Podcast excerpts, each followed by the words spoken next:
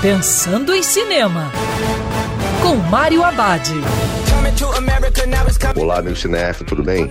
Os cinemas abriram, mas ainda vai demorar um pouco para tudo voltar ao normal. Enquanto isso, uma boa pedida é assistir em casa Um Príncipe Nova York 2, uma comédia que os fãs sempre pediram uma continuação. Na trama, no luxuoso país de Zamunda, o recém-coroado rei Akin já enfrenta sua primeira crise. O líder do país vizinho ameaça uma invasão se os dois países não puderem ser unidos pelo casamento. Ele oferece sua filha, mas Akin tem apenas filhas também.